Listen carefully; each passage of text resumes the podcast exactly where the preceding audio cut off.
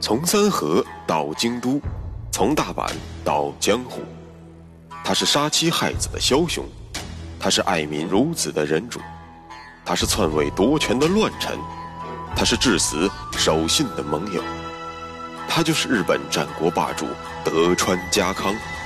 本节目由喜马拉雅 FM 独家播出。有缘相逢，有幸守候，各位听众朋友，大家好。我是主播大师，有话说。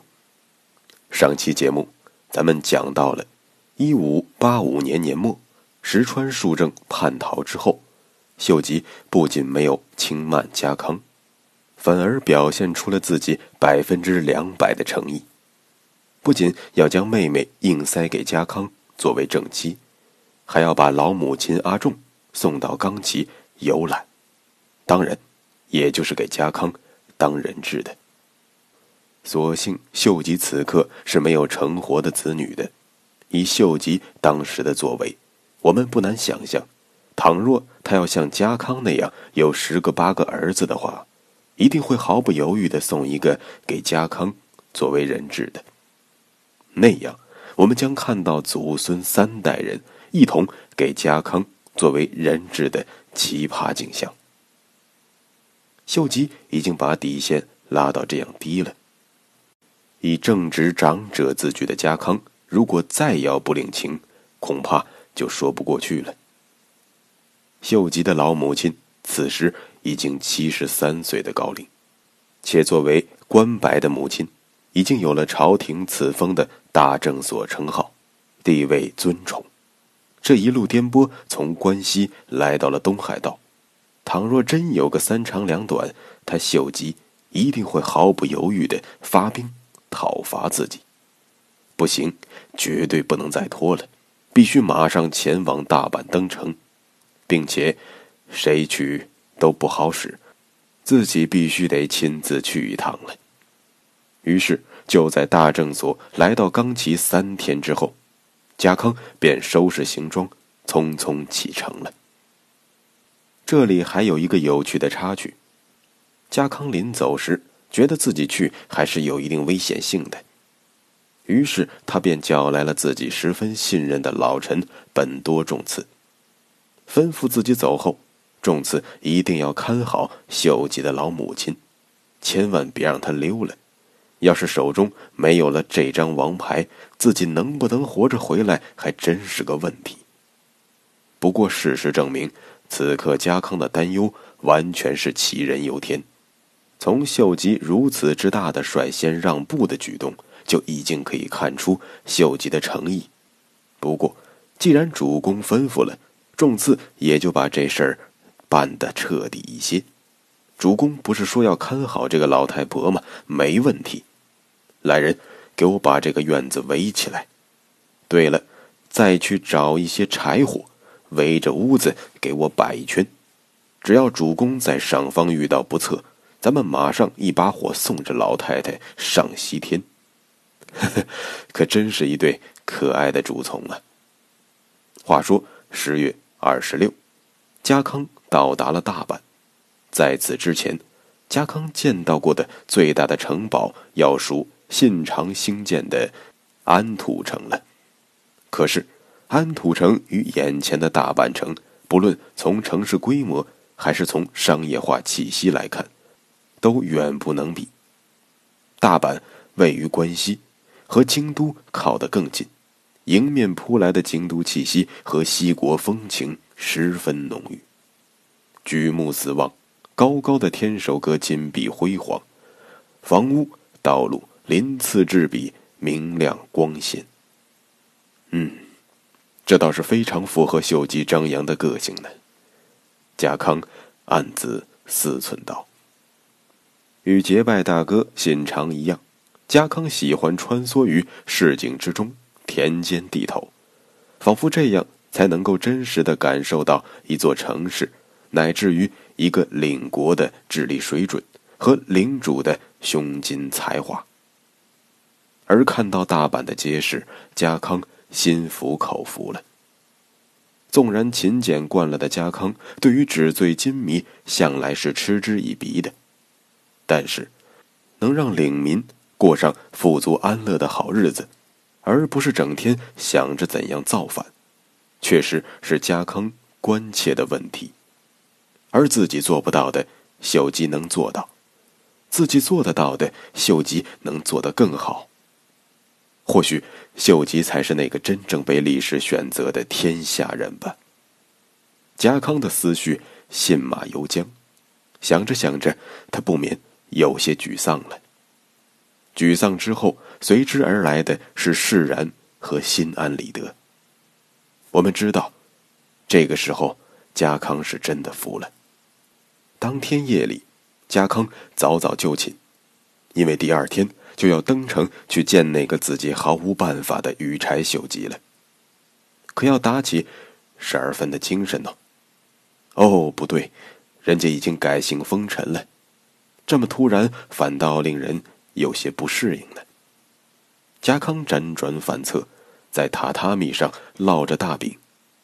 突然，他兴奋地想起来四年前的场景：一样的天下人信长，一样炙手可热的豪门织田，一样气吞山河的巨型城堡。可是自己才离开几天的光景，便沧海桑田了。信长报道了，织田报销了，安土报废了。当时的场景，家康历历在目。那么，等自己离开大阪城，会不会？嘉康摇摇头，怎么可能呢？历史怎么可能重演呢？真是乱弹琴。嘉康于是还是决定起来活动活动，让自己停止思考，因为越是思考越是兴奋，越是兴奋就越难以入眠。嘉康披衣而起，推门而出，庭院黑暗中，两个人影缓缓走来。家康先是一惊。几秒钟之后，家康便淡定了。如果是刺客，怎么可能像遛弯儿一样的速度行进呢？揉了揉眼睛，家康看清了那张苍老的面庞。走在前面的，竟然是丰臣秀吉。后面的年轻人，家康看着眼生，猜测或许是秀吉的近侍石田三成吧。家康回过神来，赶忙侧身将秀吉让进屋中。秀吉倒也不客气，笑呵呵的吩咐三成守在门外，便拉着家康进了屋。十一年了，自从长萧河战之后，家康与秀吉已经十一年未曾见面了。日渐发福的家康看起来好像更年轻了。可本就消瘦的秀吉，此刻却显得更加衰老了。刚过五十的他，看起来好像已经年过花甲。屋中只有他们两人，秀吉也就不再端着架子了，自顾自的一苦思甜起来。三河君呐，自从长啸一别，你我十一年没见了。故人相见，我秀吉真是百感交集呀。遥想当年在金崎，在紫川，在长萧，都有你我并肩作战的身影。秀吉早就对三河军倾慕再三了。只可惜你我一个坐镇东海，一个进兵西国，才让咱们这么多年都没能像今天这样好好的聊聊天儿，真是太遗憾了。不过今天您能够来亲自登城，秀吉深表感激。我知道，您此次来不仅是对我秀吉能力的肯定，更是对东线无战事、黎民享太平的渴望。秀吉对此心知肚明。有三河军这样深明大义、老成持重者相助，我秀吉一定会快马加鞭，咱们联手不出三年。定叫他四海成平。秀吉张嘴闭嘴称家康为三河君，这是原本只属于信长对家康的称呼。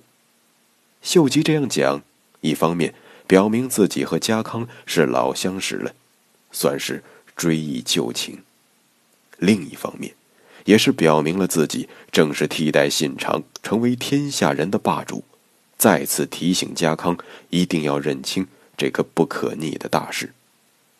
老实说，从秀吉口中说出“三河军”这三个字，听起来确实怪怪的。但家康仿佛很是受用，不仅没有感到不适应，反而满脸堆笑的回应道：“风尘殿下说的哪里话？家康本就是蜗居三河的一个土地主罢了，承蒙信长殿下不弃，因为知己心腹，德川。”与织田不仅订立了盟约，我还有幸成为了信长殿下的亲家，哈哈，真是何德何能啊！当年有幸与丰臣殿下并肩作战，是家康身为武家最为荣耀之事。我可是还清晰的记得您在金旗一骑当千的豪气呀！承蒙殿下宽厚，不计较先前你我在小木山的不快。此事，家康尤为感激。今后，家康一定会紧跟殿下脚步，如有差遣，您尽管下令便是。家康这番话讲的不卑不亢，秀吉听着就像坐过山车似的。家康一开枪就重申了自己的地位，并不是什么野路子大名。而是你秀吉前主君信长的盟友兼亲家，也从侧面顺便解释了家康在小木山与秀吉对阵的原因。之后，家康用金旗殿后把秀吉吹上了天。要说起打仗，三河人的自豪感和自尊心是极强的。那么，能让三河人中最大的武士德川家康佩服。还是蛮有成就感的嘛。接着，家康又翻出了小木山长久手合战，再次敲打秀吉。咱们可不是没有交过手，而且我还处于上风呢。之后怎么安排我，你可要想清楚喽。最后，毕竟是自己来求人家，家康明确了自己小弟的姿态，身份高贵不重要。能征惯战不重要，曾经交恶也不重要，重要的是，只要你对我安排得当，我家康以后也可以对你马首是瞻。秀吉听完家康这番话，心里还是满意的，起码家康的表态还是比较到位的。不过，这或许还不够，利益我可以考虑你，位子。我可以照顾你，但是身份却不能再乱下去了。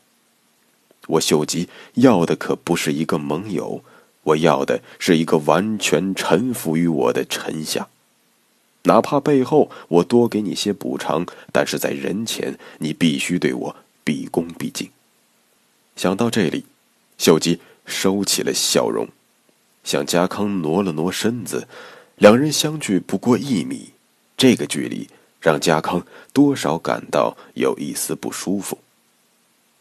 德川殿下，明天您将正式登城来觐见我，那么届时就请您用臣下之礼来行事吧。咱们都一把年纪了，我知道或许对您有些难为情。这样吧，秀吉在此先向您致歉了。说着。秀吉坐着向家康行了一个大幅度的鞠躬礼。话说到这个份上，家康还能说什么呢？当然是着急忙慌的向秀吉回礼，并保证明天一定会行臣下之礼。至此，秀吉便可以心满意足的回城去休息了。只剩下家康一个人捏呆呆的愣在当场。过了好久，天边。升起了一轮红日。家康披衣而起，脸上带着一抹笑意，是满足，是感动，是无奈，亦或是嘲讽呢？这或许只有家康自己知道了。本期节目咱们就先说到这里。下一期，秀吉将给家康一份大礼，让我们拭目以待。大师的新专辑《最后的圣人》曾国藩，在喜马上线已经有一个月了。在未来，我将用超过六十期的节目，带您一同用显微镜看那个亦正亦邪、亦圣亦魔的曾夫子是如何立身成事儿的。欢迎各位听众朋友多多转发、积极留言。好了，本期节目就到这里。战国霸主德川家康，下一期咱们再见。穿过日本战国风云，看群雄如何逐鹿天下。欢迎订阅日本战国霸主德川家康，带你揭秘他的崛起之路。